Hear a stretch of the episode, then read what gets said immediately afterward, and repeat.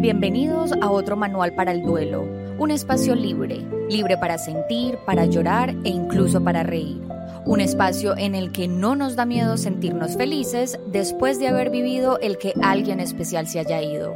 Yo soy Carolina y aquí contaremos historias de esas que a todos nos pasan, esas que no tienen reglas ni instrucciones, porque para los duelos no hay manual, sino muchas versiones y aquí te comparto la mía. Ustedes saben que por lo general en otro manual para el duelo hablamos de esos duelos, de una persona cuando muere y que nos genera ese dolor al que nos tenemos que empezar a acostumbrar para seguir adelante con nuestra vida.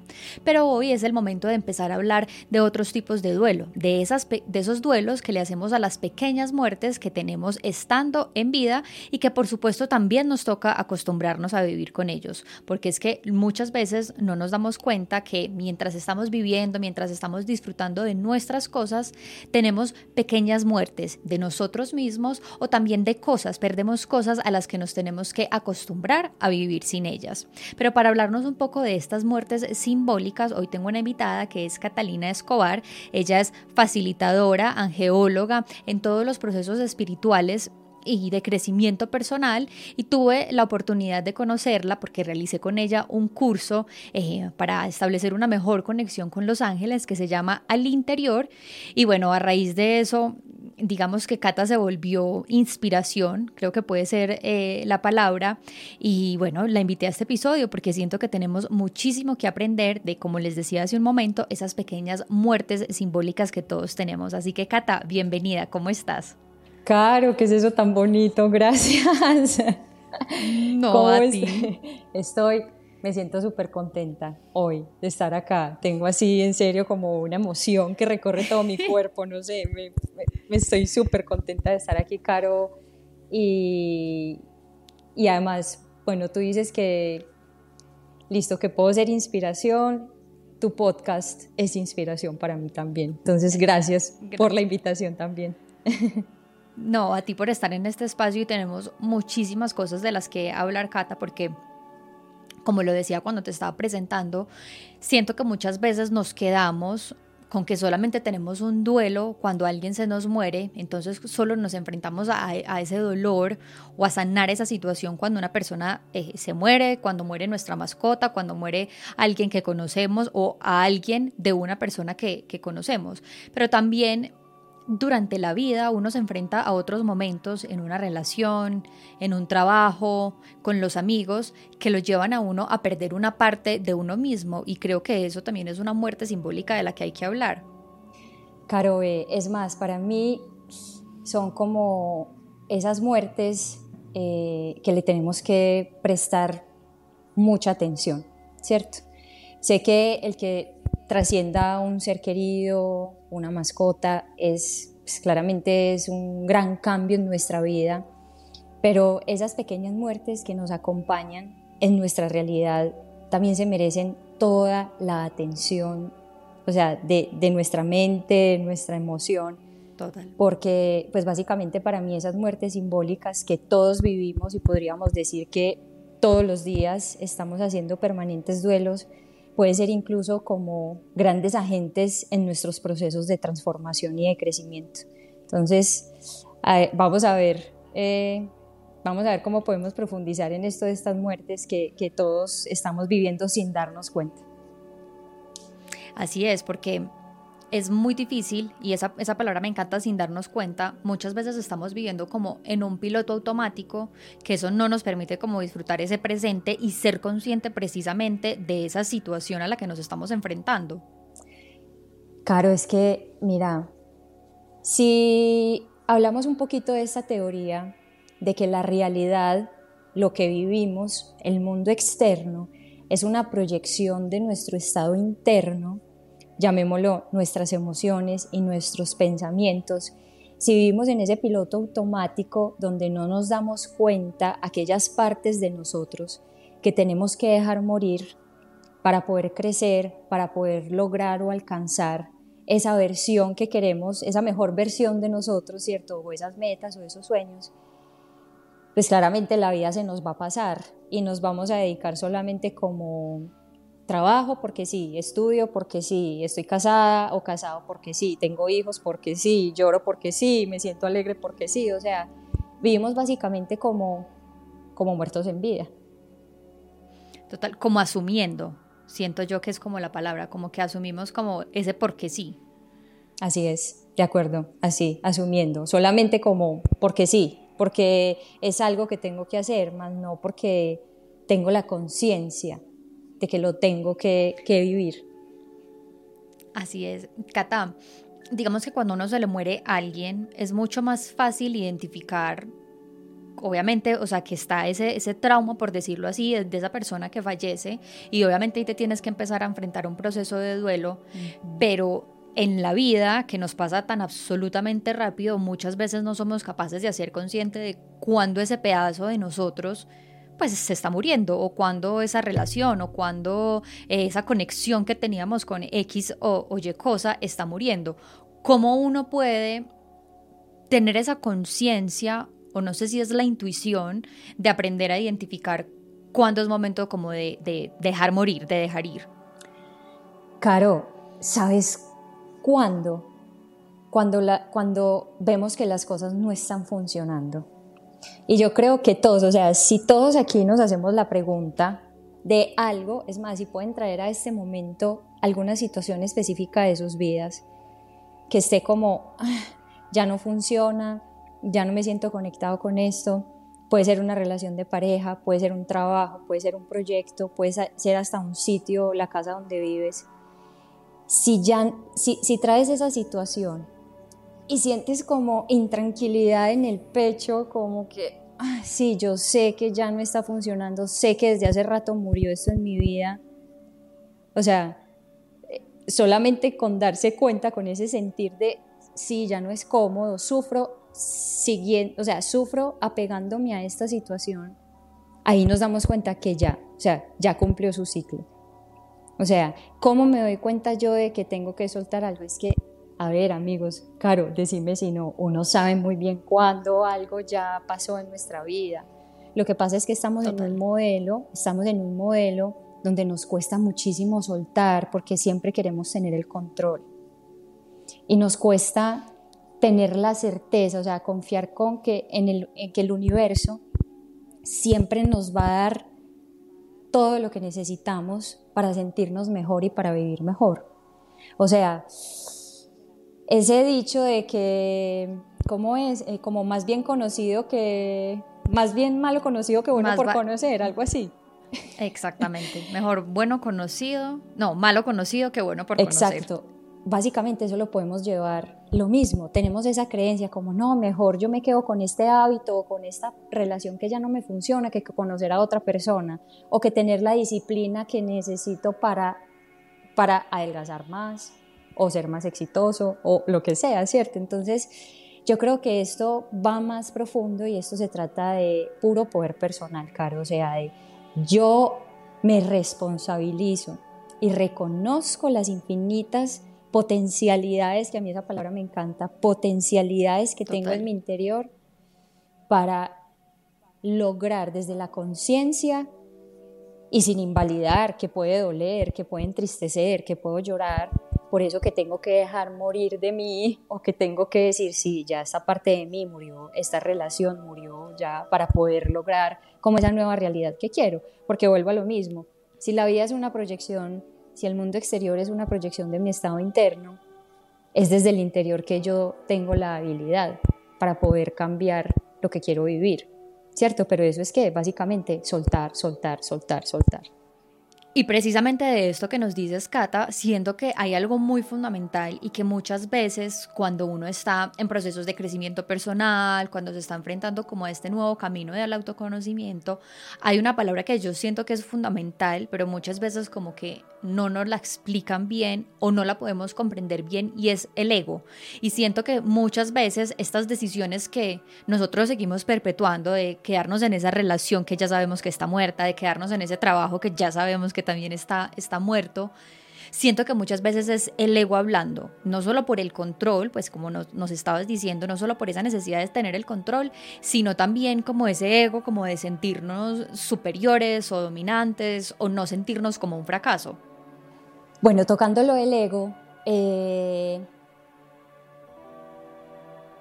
que retomo otra vez traigo el ejemplo de las relaciones de pareja, y es que en muchas ejemplo, en personas que consultan me dicen como, Cata, eh, ¿qué hago con mi relación, con mi matrimonio que lo quiero salvar?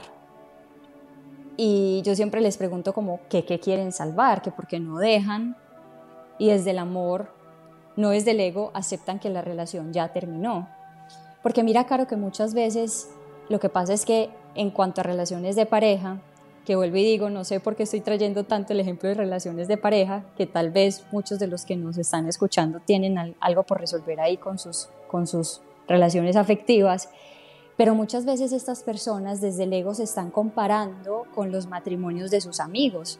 Entonces, claro, separarse es fracasar. ¿Y cómo voy a fracasar? O sea, si o sea, me da durísimo fracasar si, mis compañeros tienen un matrimonio de tantos años. Es como algo impensado. Exacto, y es tan lindo y el amor es para toda la vida y para eso me casé y este hogar que hemos construido. Pero yo digo que la mayoría de las relaciones, Caro, especialmente, eh, digamos, como matrimonio, porque digamos es como más fácil, diría yo, vivir el duelo o la muerte de una relación de un año, de dos años y un matrimonio de diez años, con hijos, ¿cierto? Cuando ya se han vivido tantas cosas. Eh, y es porque socialmente... Y que además sigues viendo a esa persona. Claro, claro que sigue el vínculo, entonces... Porque, exacto, y porque además que cuando se muere es como ya, no lo, no lo volviste a ver, no volviste a tener su presencia física, pero en este caso una relación, 10 años, dos hijos, pues hasta que uno de los dos se muera lo vas a tener que seguir viendo y vas a tener que seguir construyendo con él o ella. Siempre. Y lo otro es que tal vez esta persona, y claramente, obvio, va a tener otra relación. Entonces también va a ser como, ah, claro, si no estuviera en este plano físico, pues no me va a dar tan duro, pero es que lo estoy viendo con otra persona, me da duro, ¿cierto? Entonces eso también puede ser fracasar, no fui lo suficientemente para, no fui lo suficiente para esa persona. Bueno, para podernos eh, eh, permitir o para poder reconocer esas muertes simbólicas que todos tenemos permanentemente. Y voy a traer algo puntual, que son las relaciones de pareja, especialmente un matrimonio. Muchas veces, muchísimas personas, millones de personas, saben en su interior que su relación de pareja ya terminó, ¿cierto? Y que claramente desde el ego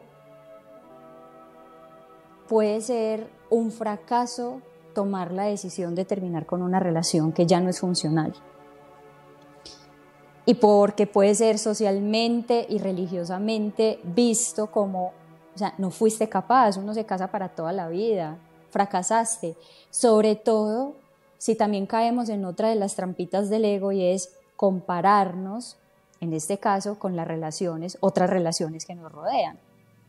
Entonces, muchas veces seguimos sosteniendo ese tipo de, cosas que ya no caben en nuestra vida y que no nos atrevemos a hacerles el duelo por eso, porque, hey, es que terminar con esto es fracasar y yo no soy un fracasado. Yo prefiero aguantar, porque, o sea, antes de fracasar, aguanto, aguanto y aguanto. Y claro, si nuestra pareja, si fuera el ejemplo, nuestra pareja murió, trascendió, ya no nos acompaña físicamente, pues diríamos como, bueno, ya no está, pero es que me voy a separar y esa persona sigue en este plano físico, si tengo hijos, voy a tener que seguir en contacto con esta persona. Entonces, ante una separación, eh, porque la relación básicamente pues, no funciona, podría ser hasta, diría yo, no sé, más difícil ese duelo porque la persona sigue en este plano físico, si tengo hijos, con él va a ser más difícil porque voy a seguir en contacto con esa persona y hasta puede ser más duro porque esta persona va a tener otra relación de pareja y no soy yo, entonces puede ser más duro, ¿cierto? Pero claro, cuando, digamos, pues porque si ya mi pareja muere, ya no está en este plano físico, pues bueno, ya no está y puede ser un poquito fácil, exacto, no lo veo, no lo toco, no lo siento, o sea, lo pongo entre comillas fácil, pues cierto, pero, pero claro, entonces a veces esos duelos, esas muertes simbólicas, ahí las trampitas del ego de, uy, ¿cómo que no vas a ser capaz con esto? No, entonces seguimos aferrados a esa idea, a esa cosa que no funciona y eso nos lleva literal al sufrimiento. Claro, porque es ahí cuando permitimos o perpetuamos estas relaciones, eh, en este caso puntual esas relaciones de pareja, por encima incluso de lo que ya sabemos que está muerto. Total, Caro, o sea, total. Es que, es que mire, pues Caro, o sea, yo no sé si a ti te ha pasado, con seguridad que sí, en alguna relación pasada, sabías muy bien que, que, que desde hace rato la relación ya, pues, muerta, y o, hablemos del trabajo, que es algo que a mí me mueve mucho el corazón y uno muchas veces sabe como, Dios mío, yo qué sigo haciendo en este trabajo si ya murió, o sea, murió una parte de mí aquí, me tengo que ir, tengo que movilizarme, pero claro, el miedo financiero, el que vas a hacer con tu vida. Exactamente, y eso te iba a decir, no solo en las relaciones de pareja, claramente que eso me hace acordar, hace poquito lo hablaba con una amiga y decíamos que a veces uno está en esas relaciones que uno dice como, pues es que de qué me estoy pegando, así suene mal, pues, pero, o sea, como que me ata a esa persona, que me ata a ese vínculo. Si uno piensa y uno dice, nada, pero tampoco lo puedo dejar.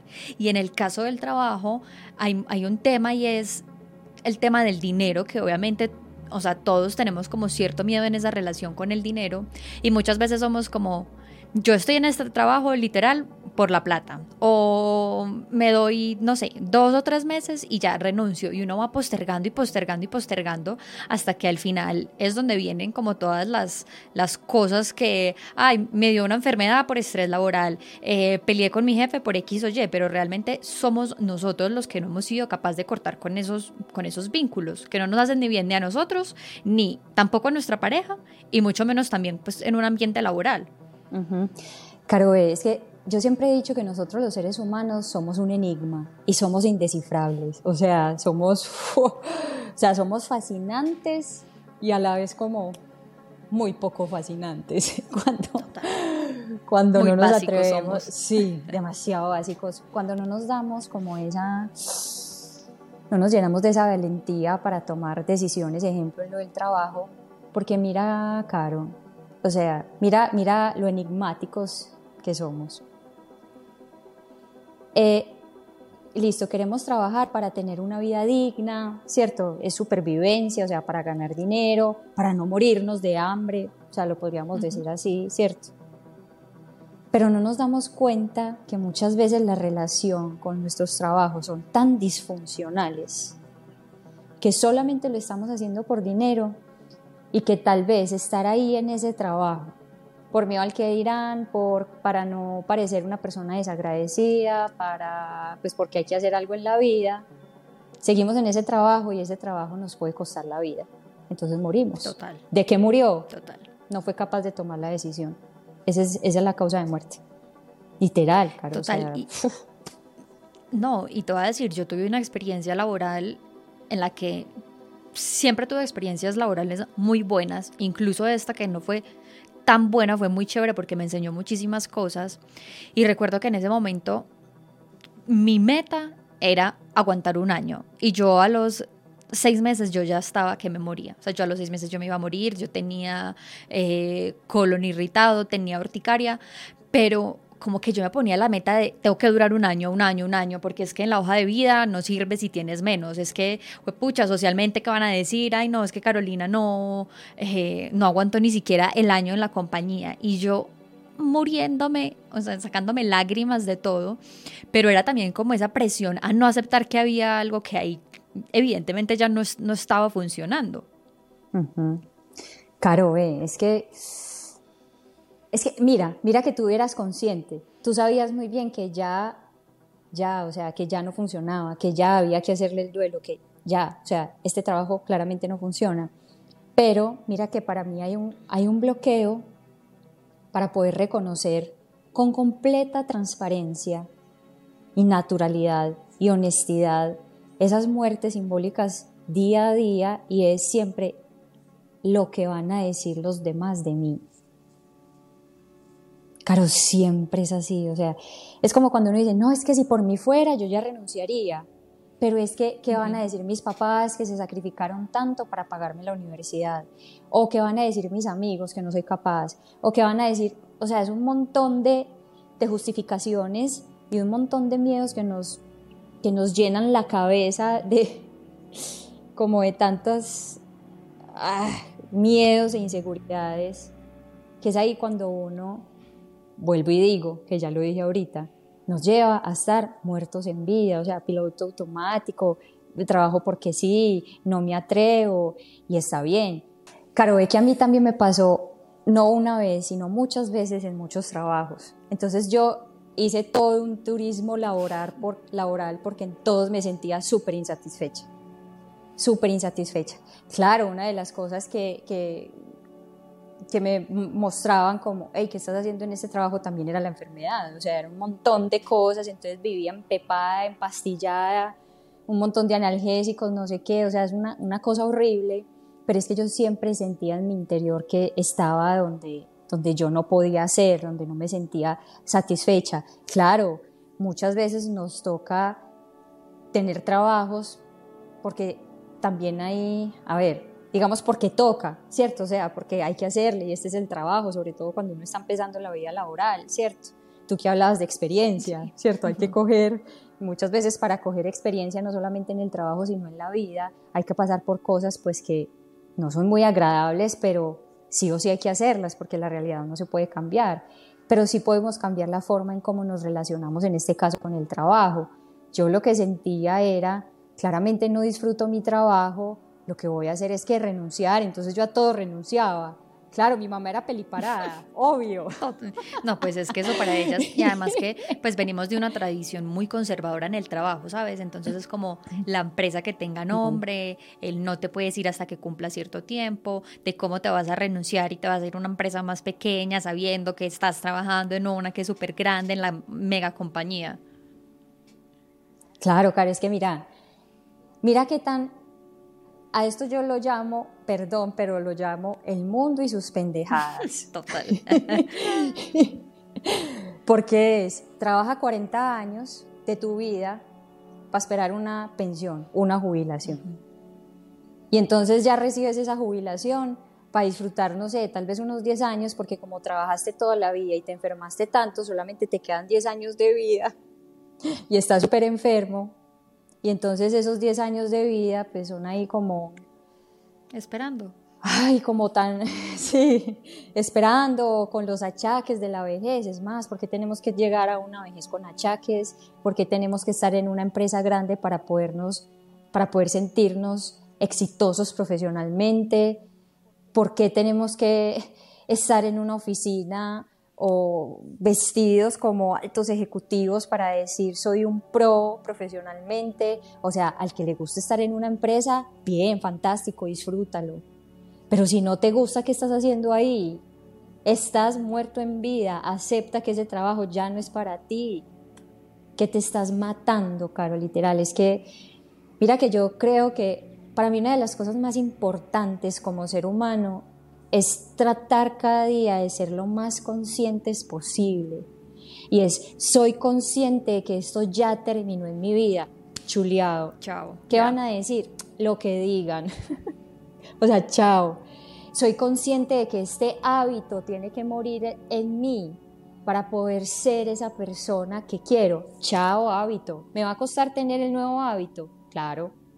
Va a costar, sí porque me lo tengo que probar. Pero si quiero ser esa nueva persona, tengo que ser capaz de dejar este viejo hábito que no me sirve para nada. Entonces, mira, Carlos, para mí es cuestión de conciencia y de ser un poco rebelde. Rebelde no desde la guerra, sino rebelde desde el amor. ¿Y desde el amor a quién? A mí. Es decirme, es que estoy sufriendo, ¿qué estoy haciendo aquí? Es tener esos momentos de tanta lucidez y de tanta certeza de que ya, tengo que pasar del punto A al punto, B. y después voy a tener que pasar del punto B al C, claro, ¿por qué? Porque es que la vida es un constante movimiento, siempre. Y siento que también estas muertes que tenemos en vida, es más fácil aprender a identificarlas cuando algo murió, cuando a la par llevamos un proceso como de autoconocimiento y autodescubrimiento también. Estoy completamente de acuerdo, Caro.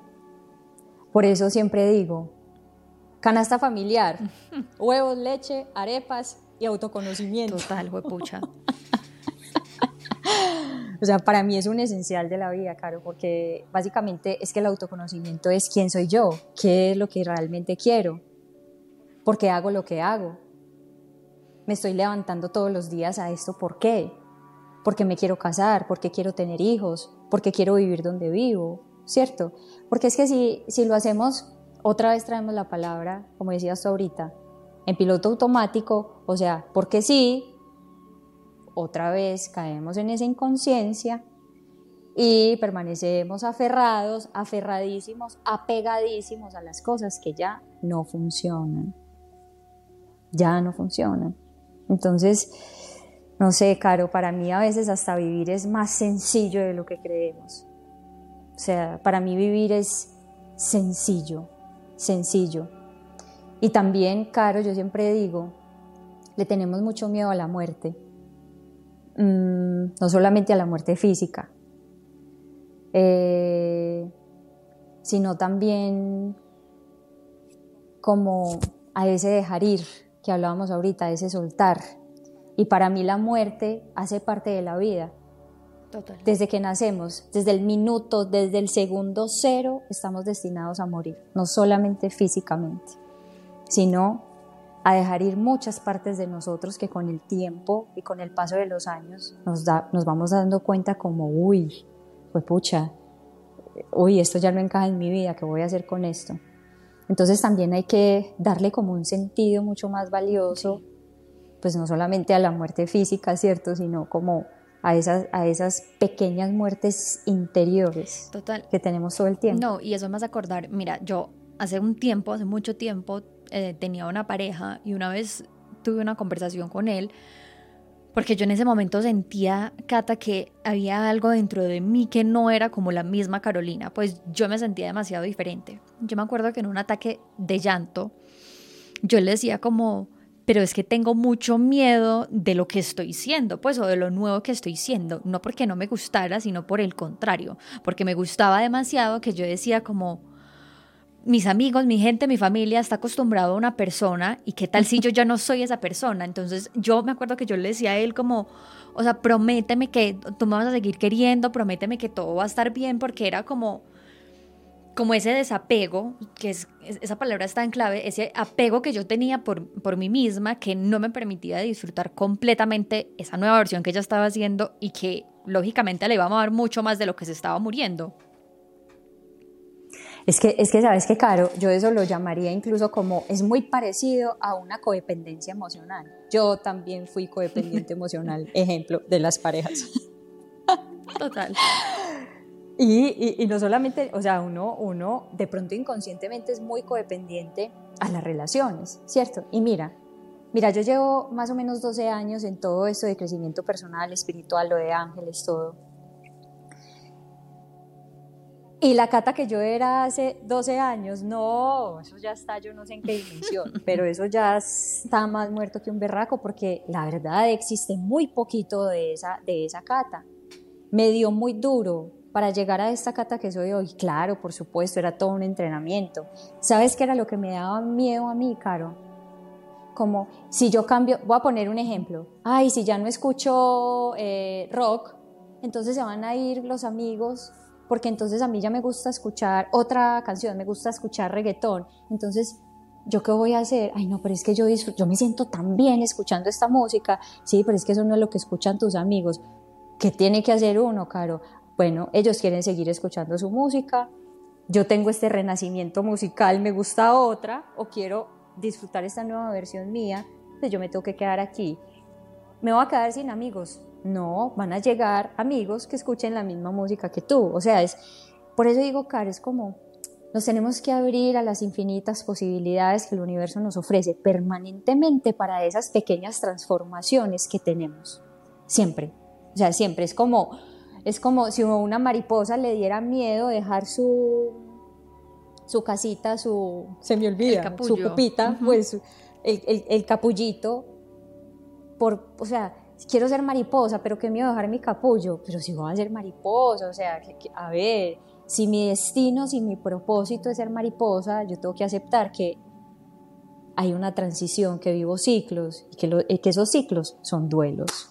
O sea, yo lo veo, por eso digo, yo lo veo muy sencillo. Es sencillo, ya que lo tomemos sencillo, o que no, lo hagamos muy complicado. Yo sea, pues, la experta, exacto, que yo aquí sea la experta, nada me duele, todo lo hago súper fácil, no.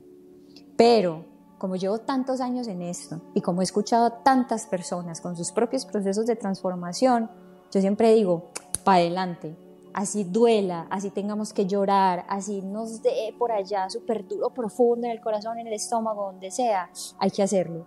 Porque es que para mí la vida es un regalo, es un privilegio, claro, es que la vida como no sabemos tampoco cuánto va a ser, aquí estamos hablando muy rico, pero, yo no sé. Ahorita en dos minutos qué pasa. Exacto, entonces, ¿qué tenemos que hacer con, esta, con este regalazo de la vida? Disfrutarla al máximo, entendiendo que la vida también se trata de permanente cambio y que es la única constante que nos acompaña. Y ese permanente cambio es, dejo morir. ¿Le hago el duelo? Por supuesto, pero lo dejo ir. Mira que acabas de tocar una palabra que a mí me parece fundamental y es el miedo, que es un sentimiento frecuente en los seres humanos y que sobre todo está presente, digamos, en una muerte cuando uno está con una persona que tiene una enfermedad, un cáncer o está batallando con una enfermedad eh, compleja, está ese miedo de se va a morir, no se va a recuperar, bueno, etcétera, etcétera. Cuando estamos en vida, también está ese miedo a, como lo decíamos, dejar ir un pedazo de nosotros que ya sencillamente no, no funciona o no es coherente con lo que estamos haciendo, o el miedo al tema financiero. Pero mm, en alguna terapia me parecía algo muy chévere que me explicaban y cómo todas las emociones pueden tener sus lados. Entonces, el miedo hacia un lado es esa incapacidad, esa mm, eh, como esa barrera que te detiene de hacer o dejar cosas. Pero hacia el otro lado, hacia el costado, por decirlo así como más positivo, es el de la, mm, el de la prudencia, el de actuar desde la prudencia. Pero nosotros simplemente como que decimos como no, tengo mucho miedo y el miedo siempre lo utilizamos es como barrera que nos impide. Claro, yo el miedo lo veo como un gran, un gran agente de transformación personal. Y el miedo para mí, para mí siempre las emociones tienen, como tú dices, tienen como un espejo o algo así. Para mí el miedo es como el hermanito del amor. Es más, para mí solamente existen como dos emociones grandotas que nos acompañan y son el amor o el miedo. Y para mí el miedo, aunque puede ser un poco difícil, siempre lo veo como un gran desafío, un gran momento, una gran oportunidad para conectarme con el amor. Y el amor, y uno desde el amor es, acepto que esto terminó, lo acepto, dejo que termine. Pero desde el miedo me aferro, desde el miedo sufro, desde el amor puede que duela, claro, pero una cosa es que duela y otra cosa es sufrir por lo que ya terminó. Son dos cosas completamente diferentes. Wow, sí. Entonces, el, ¿Me entiendes? O sea, el, miedo es, para mí incluso es una, con miedo y todo hay que hacer un montón de cosas, porque incluso no lo podemos invalidar. Porque incluso como el miedo nos está mostrando. Claro, porque incluso muchas de las cosas que disfrutamos nos dan miedo. Es decir, yo no soy una persona de riesgos, a mí no me gustan las montañas rusas, pues me da pánico, pero incluso a una persona que le guste una montaña rusa, que le guste tirarse en bungee jumpy, saltar desde yo no sé dónde, parapente, paracaídas, lo que sea, a esa persona igual le da miedo, o sea, en el proceso de llegar hasta allá siente miedo, siente esa adrenalina, así que incluso en esas cosas buenas y en las cosas que disfrutamos siempre va a estar presente. Siempre, claro, es más, yo diría que el día que dejemos de sentir miedo, pues, no sé, como que estamos ahí inertes, pues no sé. Cierto, porque o sea, no lo podemos invalidar, no lo podemos invalidar, entonces por eso digo, con miedo y todo, hay que hacer muchas cosas. Pues es que la vida se trata de enfrentar. Y lo que pasa es que el miedo, para mí, como tiene un montón de hijos, que son un montón de, de emociones, entonces yo creo que podríamos decir que todos tenemos miedo en algo. Y está bien, no lo podemos invalidar. Pues está bien, todos tenemos un pequeño o un gran miedo. La tarea es qué me está mostrando a mí ese miedo, ¿cierto? Entonces, no sé, para mí el miedo hay que reconciliarnos con esa palabra también. Así es, como también siento que hay que reconciliarnos con la muerte porque es algo que tenemos demasiado vetado, que le tenemos demasiado miedo y que en todas sus versiones, sea de esto que estamos hablando en este episodio, de esas muertes simbólicas, o bien sea la muerte de, de ida de la presencia física, también le tenemos un pánico terrible a hablar de ella, a enfrentarla y yo creo que desde que somos chiquitos, entonces desde que somos chiquitos es ahí, no, no puede ir al funeral porque es que está chiquita, no se puede hablar de tal porque es que está pequeñita y como que desde ahí se nos va volviendo un tema demasiado innombrable. Caro, es que, ay, eh, para mí la muerte, Caro, es una fuente de alivio. Para mí la muerte es como un bálsamo tanto la muerte física como, como las muertes simbólicas. Para mí siempre, mm, yo la muerte la veo como una forma de sanación. Si estamos hablando, ejemplo, de un ser querido que tiene una enfermedad tesa o no importa cómo haya sido su causa de muerte, pues básicamente sanó, cumplió con su tarea, cumplió con su ciclo, ¿cierto? Entonces lo veo como lo que pasa es que, claro, lo que hay que, lo, desafiante ahí es como esa ausencia física, ya no toco, ya no abrazo, ya no vuelo, ya no siento. Entonces yo creo que esa es la parte, porque además a nosotros como, como humanos nos gusta la forma, ¿cierto? O sea, lo tangible. Pero yo creo que hay que normalizarlo y estoy completamente de acuerdo contigo y es ver la muerte como un alivio. Y también ese tipo de muertes simbólicas las tenemos que ver como ay, como un descansito, como, como el viento de la rosa de Guadalupe, que es como un momento de, ay, pucha, o sea, renunciar a ese trabajo, como, ay, qué rico, o sea, renunciar es, lo dejé ir. Claro, me da sustico porque me quedé sin trabajo, pero qué rico, ya no estoy aferrada a lo insostenible. Entonces, Claro, ver la muerte, como decía ahorita, como algo completamente natural y que hace parte de la vida, es esencial para vivir mejor, para vivir más tranquilos, es un esencial del alma. Total. Y, y, lo que decíamos también al inicio, desde que estamos vivos sabemos que nos vamos a morir. O sea, es lo único que tenemos cierto, o sea, de lo que tenemos certeza, de lo que tenemos seguridad y de lo que podemos tener plena confianza. Que hay una amiga que siempre dice una frase muy linda y es, para morir lo único que necesitamos es vivir, ya. O sea, no necesitamos absolutamente nada más. Así es, así es.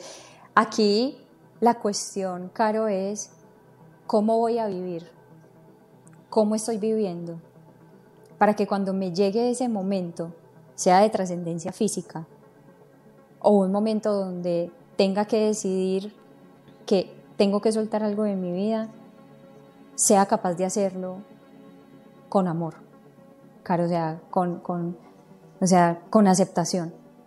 Entonces, ¿cómo estoy viviendo? ¿Y cómo quiero vivir también? Entonces, no sé, es como, y también digo, Caro, especialmente como de la muerte física, es cuando me llegue ese día, ¿cómo me quiero sentir? Mira, a mí los ángeles en algún momento me decían y me enseñaban que un alma, que un ser humano puede sentir su momento de muerte hasta tres años antes de que llegue el momento. Y que inconscientemente la persona empieza como a hacer cambios, ajustes en su vida, o por el contrario empieza como a, colapsar internamente sin darse cuenta hasta que llega ese momento. Pero ellos, los ángeles, dicen, el ser humano siempre sabe consciente, o sea, más inconscientemente cuándo le va a llegar su momento de partida. Entonces, por eso digo yo, Caro, o sea, de verdad vamos a seguir usando nuestro tiempo, nuestra energía, nuestra alma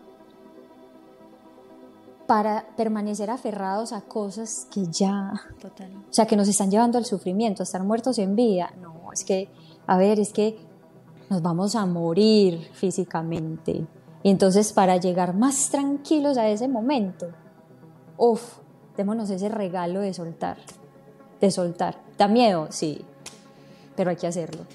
Si, quiere, si queremos ser seres humanos felices, hay que Y que nunca hemos dicho... Bienvenida a las muertes simbólicas. Y que nunca hemos dicho además que estos procesos sean fáciles. Cualquier muerte es difícil, a cualquier muerte hay que llorarla, sanarla, exorcizarla, eh, hasta que no sea un dolor. Pero como tú decías ahorita, es decir, ya está, pues como que lo entrego todo con mucho amor y que suceda lo mejor. Y me acuerdo que en el, en el episodio, en uno de los episodios del podcast, la invitada me decía algo y es como muchas veces uno pide lo mejor a Dios, al universo, bueno, no, no, importa en quién crean, pero uno siempre pide lo mejor y a veces lo mejor no siempre es, en el caso de la muerte física, que esa persona esté al lado de uno, o en el caso de trabajo, relación de pareja, no es siempre es quedarse en esa relación o en ese trabajo. Claro, es que creemos que lo mejor es lo que creemos, lo que tenemos aquí. Siempre creemos que lo mejor es lo que desde el ego queremos materializar. Y lo mejor, Caro, para mí, lo mejor es aquello que nos dé paz interior. Siempre. Siempre. Entonces, ¿qué es lo mejor? Uno siempre diría, ¿qué es lo mejor? Y yo creo que es algo que ni siquiera uno se puede responder. ¿Qué es lo mejor? Lo que pase es lo mejor y como pase era lo mejor. Pues, o sea, porque ejemplo, Caro, no sé, uno teniendo, o sea, yo me pongo en el lugar de una persona que yo ame profundamente eh, y que yo hago mis oraciones y pido al universo, a Dios, a los ángeles, a lo que sea, que por favor esa persona no muera, pero esa persona internamente lo que quiere es, uy, quiero descansar de esta materia, yo tengo que respetar la decisión, aunque para mí no sea lo correcto o que para mí no sea lo mejor, aunque yo sea quien va a quedar con esa sensación de vacío. ¿Cierto? Entonces, definitivamente es, ¿qué es lo mejor? Lo que pase, cómo pase y cuando pase. Cata, digamos, tú que recibes a tantas personas, tantas consultas de personas que tienen ya esta necesidad o este, este deseo de tener un crecimiento espiritual y personal, y cuando llegan y digamos que tú las ves o las percibes que dices, esta persona necesita dejar morir esto que es, o esta versión, para convertirse en otra cosa, o para hacer otra cosa, o para alcanzar su máximo potencial. ¿Cuál es como el consejo o esa primera guía para una persona que, digamos, en este momento nos esté escuchando, que esté atravesando una situación similar en la que siente que algo ya no es coherente con, con su vida o con sus deseos, pero que tampoco sabe cómo enfrentarse a una nueva realidad, a una nueva versión o que no sabe cuál es ese primer paso que tiene que hacer para dejar a un lado ese miedo y convertirse o sacar ese, ese potencial. Caro, sabes que para mí lo primerito, o sea, lo primero es que se hagan esta pregunta. Si hoy fuera el último día de mi vida, haría lo que voy a hacer hoy y lo haría con amor o no. Si hoy fuera el último de mi vida, iría a trabajar a ese trabajo. Llamaría a, ese, a esa pareja que tengo. Seguiría con este hábito. Seguiría con esta rabia, con este odio, con este resentimiento a una persona. Si hoy fuera el último día de mi vida, ¿qué haría? Diríamos que eso puede ser una pregunta como, ay, pues, es que, ¿cómo así? O sea, pues puede sonar como muy, pero es que es así. Entonces, si sabemos si algún día vamos a partir, que no sabemos cuándo, es así como quiero seguir viviendo. De verdad, esto es lo que me merezco. De verdad me merezco seguir estando en una relación donde yo sufro y donde la otra persona también sufre. De verdad merezco seguir trabajando solo por dinero ¿De verdad merezco estudiar esto porque esta es la carrera de moda?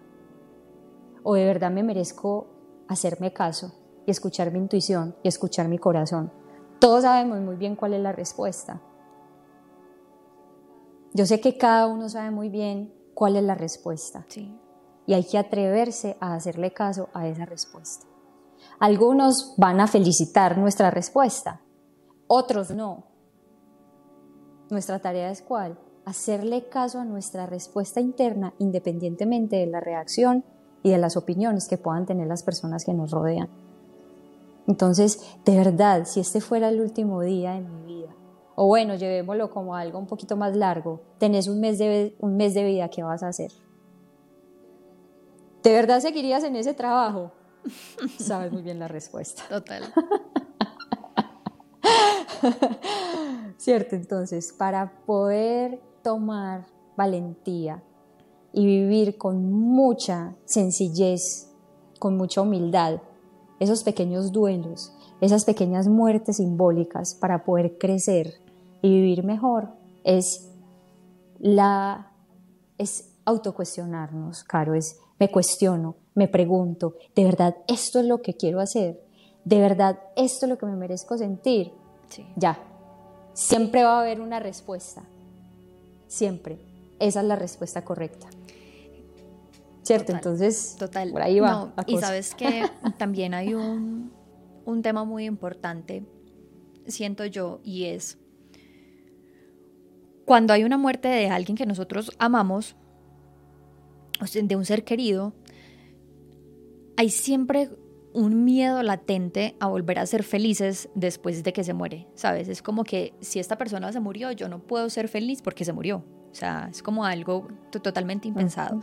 Y siento que en estas muertes simbólicas que pasan, es exactamente lo mismo. Entonces, tú tienes una relación de pareja, tú terminas esa relación y las cosas que te dan duro en esa tusa, o si por ejemplo, si esa persona tomó la iniciativa primero de decir, esta relación ya no va más, tú quedas con esa tusa, con ese despecho, con ese dolor tan gigante que tú dices, es que yo no voy a volver a ser feliz. O sea, yo cómo voy a ser feliz si fulanito me dejó. O sea, porque además decimos eso, es como que me dejó, no, es que no, no te dejó, antes agradecele que te está abriendo, o sea, la vida un montón de, de, oportunidades, entonces, listo, no podemos volver a ser feliz. Ah, con el trabajo, no, es que yo, ¿dónde voy a volver a conseguir trabajo? Y es que entonces aquí tenía buen ambiente laboral, y entonces se nos empieza a llenar la cabeza de un montón de cosas y sobre todo de una incapacidad de creernos merecedores de volver a ser felices. Yo siempre digo, yo amo a mi papá profundamente, lo extraño con el alma y con el corazón, pero, y se lo digo a él todo el tiempo, es como, soy muy feliz y no estás acá, pues y soy extremadamente feliz. Y yo creo que incluso soy mucho más feliz de lo que era a los 15 años cuando te, cuando te moriste porque sencillamente pues estoy creando la vida que sueño, entonces pues sí, y no es una cosa traumática o no tiene que ver con que, ay, entonces es que no lo amaste lo suficiente o es que le tienes rencor, no, no se trata de nada de eso, es simplemente de, literal, la vida sigue, el show continúa y tenemos la capacidad de reconvertirnos en una versión extremadamente feliz. Claro, es que sabes que yo creo que también hay que pensar, hay que pasar a un nuevo modelo mental y a una nueva forma de ser, de ver el vaso medio lleno y no medio vacío. Mira que generalmente cuando uno tiene que dejar algo, soltar algo, aceptar algo que ya no funciona, uno siempre ve la carencia, uno siempre está como en modo escasez. O sea, siempre, generalmente estamos pensando en lo que nos falta. Sí. sí. ¿Cierto? Pero es más, si vamos a definir felicidad pensando en todo aquello que nos falta para sentirnos felices, o sea, estamos pero llevados, pues, porque... o sea, porque, a ver, si no somos felices con lo que tenemos ahora, tampoco vamos a ser felices con todo lo que creemos que nos falta. Sí. Y yo siempre digo, a ver, ¿cómo sé que esto que ya muere de mí, esto que ya terminó, es lo mejor que puede pasar, porque lo estás viviendo, porque no puedes estar viviendo otra cosa. Entonces, si uno, caro, desde la conciencia y desde la aceptación, reconoce que, otra vez, ese trabajo que ya terminó, eh, esta relación que ya terminó, es lo mejor que me puede estar pasando y no puede estar pasando otra cosa, eso inmediatamente me ayuda a elaborar incluso un duelo mucho más rápido. O sea, soy capaz de procesar esta situación que me duele de forma más rápida y crezco y me voy con el aprendizaje. Y entonces cuando llegue a ese nuevo trabajo y tenga esa nueva relación, voy a decir, ay no, y yo como lloraba, que porque iba a quedarme viata toda la vida, y que porque no iba a volver a conseguir trabajo y mira dónde estoy. Pero también es normal esa pataleta. de acuerdo. Es como tú decías ahorita, ver todo con amor, pues como que desde el amor. En ese momento que estamos terminando esa relación, todo tan duro, todo no voy a volver a ser feliz, verlo con mucho amor y verlo con mucho amor de la persona que, pues que uno es en ese momento, que uno tiene la herida, que uno dice, pero ¿por qué? Yo qué hice mal, no fui suficiente, tal, tal, tal. A pesar de todo el dolor que hay ahí, verlo con mucho amor. Como cuando alguien se muere, verlo con mucho amor. Sí, no es culpa de Dios, no es culpa de nada, todos vamos para allá. Seguir viendo la situación con amor, a pesar de que haya sido un accidente o un suicidio o una enfermedad larguísima. Creo que eso es súper importante. Y otra cosa también que siento que es súper importante y es, muchas veces nosotros creemos, Cata, que para estar, no sé, bien o para mm, eh, empezar este camino de autodescubrimiento, de autoconocimiento, necesitamos dones mágicos, por decirlo así. Entonces es, por ejemplo, ay, no, pero es que estoy aquí, o sea, como poniendo un ejemplo. Eh, para Cata es muy fácil porque es que Cata tiene una conexión con los ángeles. Para X es muy fácil porque es que como hace constelaciones o se comunica con ta, ta, ta. No, todos tenemos esa posibilidad. Y ahí me gustaría preguntarte, ¿cómo podemos hacer todos para quitar como esa excusa de es que no tengo la plata para ir a terapia, es que no tengo ta, ta, tan, y creernos que no tenemos ningún don ni ninguna capacidad de conectarnos o con nuestro yo superior o con los ángeles o con eh, los seres en los que quieras creer. ¿Cómo podemos hacer para creer un poquito más en esa capacidad y en ese don innato que todos tenemos para escucharnos más y para seguir un poco más esa intuición? Caro, para mí todas esas objeciones se desmontan y se derrumban cuando dejo de compararme con los demás. Sí. Para mí la comparación, uff, es, es, es, no sé, es como, es un gran bloqueo. O sea, es un obstáculo, pero enorme. Porque si yo me, me, comparo con mis mentores, ¿cierto? Con las personas que yo admiro alrededor del autoconocimiento. Entonces yo siempre voy a estar infeliz con lo que yo soy y siempre voy a querer más y querer más y querer más y se me va a pasar la vida queriendo más, queriendo más, queriendo más. Entonces, para mí compararnos, uy, es de las primeras cosas que tenemos que hacer para ya cortar es que él es mejor, es que él tiene más, es que él es más lindo, él sabe más, entonces por eso, como él es más alto, puede lograr eso, como él es más rico, sí puede estudiar eso, como él, ella tiene, es tan clarividente tiene sus dones, entonces por eso puede hablar mejor con los ángeles. Por eso le va mejor en la vida. Solamente la comparación, claro, por eso le va mejor en la vida, por eso tiene un mejor esposo, un mejor trabajo, un mejor carro, un mejor cuerpo, un mejor pelo, lo que sea. Sí, sí literal, dejar de compararse es el primer paso. Claro, o sea, mi vida es perfecta como es, ya. Ya. Porque es que miren, la comparación nos lleva a un ciclo de insatisfacción permanente. Siempre. Entonces caemos en ese juego de, es que como ella esto, como ella habla con los ángeles, a mí alguna vez, Caro, me decían esto, no, Cata, como vos hablas con los ángeles, tu vida tiene que ser perfecta. Y yo, a ver, para ti, ¿qué es una vida perfecta? Eh, no, entonces con seguridad vos no te enojas, seguro vivís en un mundo súper angelical y yo, ¿quién dijo que en el mundo angelical no existe el enojo. en mi vida no existe la rabia? Claro, a ver, ¿cómo? Claro, por supuesto, o sea, no me idealices, porque es que la comparación nos lleva a idealizar la vida de los demás. Entonces, claro, cuando uno se compara y cuando uno se culpa, está perdiendo todo su poder, está cediendo todo su potencial a otras personas. Entonces ahí se convierte uno en una persona que trabaja por trabajar, se casa por casarse, tiene dinero por tener dinero, pasea por pasear, porque todo el mundo pasea. Y, entonces ahí volvemos al inicio y es esa vida en piloto automático, porque estamos mirando tanto la vida de los demás que siento que eso también se aplica mucho a eh, el tema central de esto que son los, los duelos y es cuando uno está en un duelo muchas veces uno compara el duelo de uno con los demás o cuando uno ve a alguien en un duelo uno compara con lo de uno. Entonces uno ve que la persona está llorando uno dice pero como está llorando como de dramático. Ah, es que puso una historia en redes sociales o puso una publicación en redes sociales. Ay, no. Si a mí se me muere alguien, yo lo último que haría sería pensar en publicar algo en redes sociales. Ay, es que no habla de él. No, pero es que cómo no va a hablar de él. Y siempre estamos en esa, en esa comparación o en esa cosa de estar juzgando siempre al otro y estar creyendo que el otro mm, mm, lo hace... Eh, menos mejor que nosotros, porque no hay peores y no hay mejores, sino que lo hacen menos mejor de lo que nosotros lo podríamos hacer, porque nos creemos como, como superiores. y, a veces, y a veces hasta inferiores. También. a veces superiores y en otros casos inferiores. Y, sí, y, voy a traer una palabra aquí, Caro, y es para vivir un duelo uno tiene que ser auténtico. O sea, para mí un duelo se tiene, uno se lo tiene que sollar. Eso puede sonar como hasta como así, que sollarse, a ver, disfrutarse el duelo. Claro, es vivirlo como tú te sientas invitado a vivirlo. Si es llorando, llora. Si es, si es, si es no sé, eh, en un retiro de silencio. Siempre y cuando sea un deseo auténtico de vivirlo así.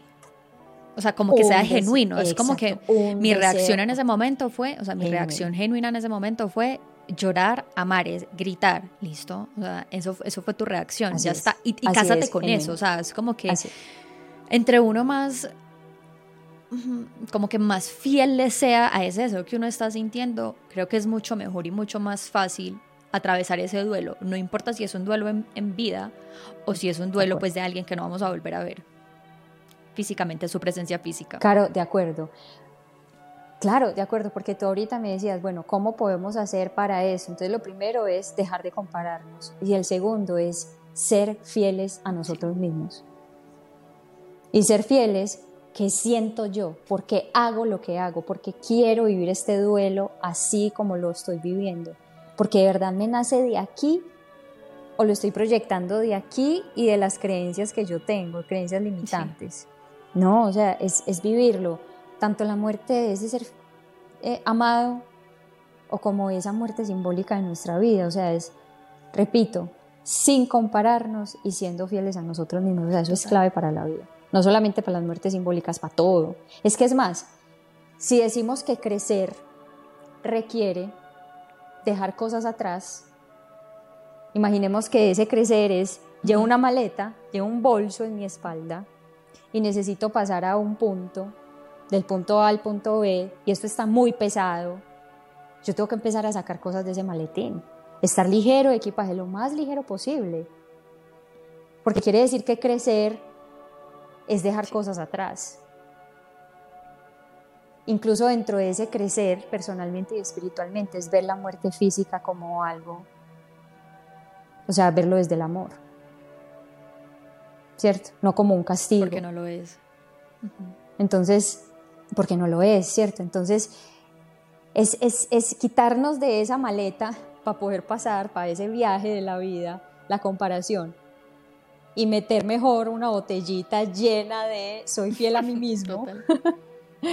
Uf, es esencial para la vida, esencial para el Cata, para ir finalizando este episodio, siempre me gusta preguntarle a los invitados cuál sería como ese consejo que le dan a la persona, pues o a las personas que nos están escuchando para atravesar mejor un duelo.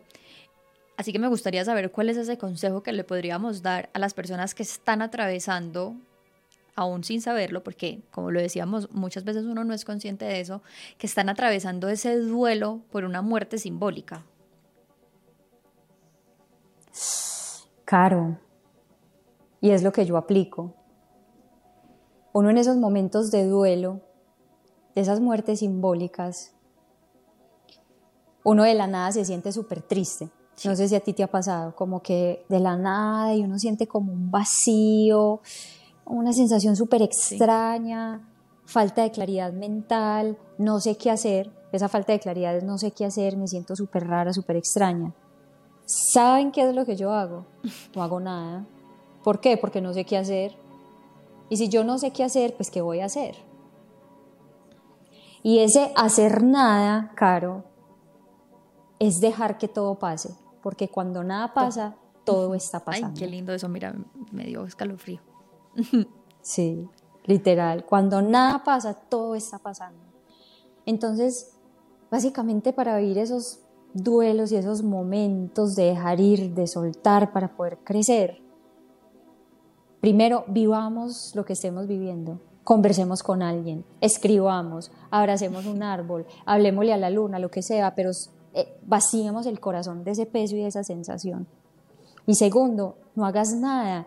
Y ese no hacer nada no es que me voy a tirar a la cama y voy a caer en una depresión. Bueno, de pronto algunas personas pueden caer en eso, pero hay que buscar ayuda rápido. Pero es, no tomo decisiones importantes, no tomo decisiones desde esa emoción porque en ese momento tengo más miedo que amor. Entonces, ¿de verdad es un momento correcto para tomar una decisión importante? No. Prudencia, que tú ahorita hablabas de ella. Más bien soy prudente, no hago nada, más bien espero, me siento, me observo y dejo que todo pase. ¿Y qué es que todo pase? Que Dios, la inteligencia superior, el universo, como tú lo quieras llamar, haga por ti. Y es que el universo te muestre. Pero para que cuando el universo te muestre, tú sepas que te está mostrando el camino, primero tienes que vaciarte y no hacer nada. O sea, estoy tranquilo. O sea, estoy aquí esperando.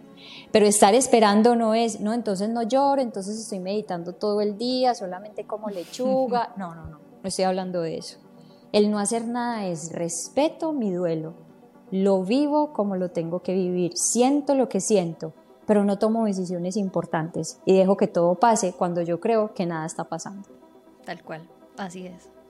Ese es, uy, claro, eso, eso a mí me funciona. Uf, ah, bueno, y lo otro, un buen libro como herramienta física. Uy, caro, un buen libro. Oh, Danos tu recomendado, tu recomendado de este episodio. Mis, mis, Uy, mi recomendado de este episodio, porque eso tiene que ver mucho con el amor y esas muertes simbólicas, y también para apoyar las muertes físicas, como la clave es el amor, ¿cierto? Pasar del miedo de la ausencia al amor de la aceptación de la realidad.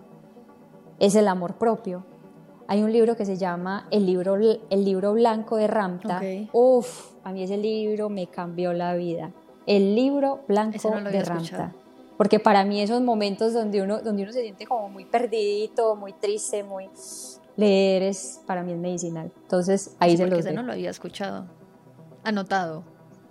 Cata, te quiero dar las gracias por haber estado en este episodio de este podcast, por haber aceptado la invitación. Nosotros nos podemos quedar aquí conversando horas porque además son temas que tienen demasiada tela para cortar y que es importante además que los hagamos visibles, que los traigamos eh, a colación porque son situaciones que a todos los seres humanos y a todas las personas nos pasan en algún momento.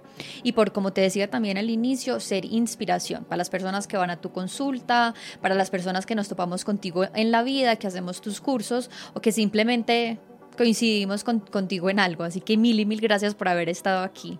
Caro, con todo mi amor, con todo el gusto, gracias a ti por la invitación, gracias por tener este tipo de espacios y como tú dices, hacer visible esto nos ayuda a despertar el alma de millones de personas porque vas a llegar a millones de personas con este podcast. Entonces, gracias a ti y gracias a todos los que nos escuchan también. Y así es, y a todas las personas que nos escuchan, como siempre lo digo y siempre lo recuerdo, quédense con estos episodios con lo que vibre con su corazón, con lo que vibre con su alma y lo demás simplemente déjenlo pasar. Gracias por habernos escuchado y nos vemos el próximo jueves en un episodio de Otro Manual para el Duelo, el podcast.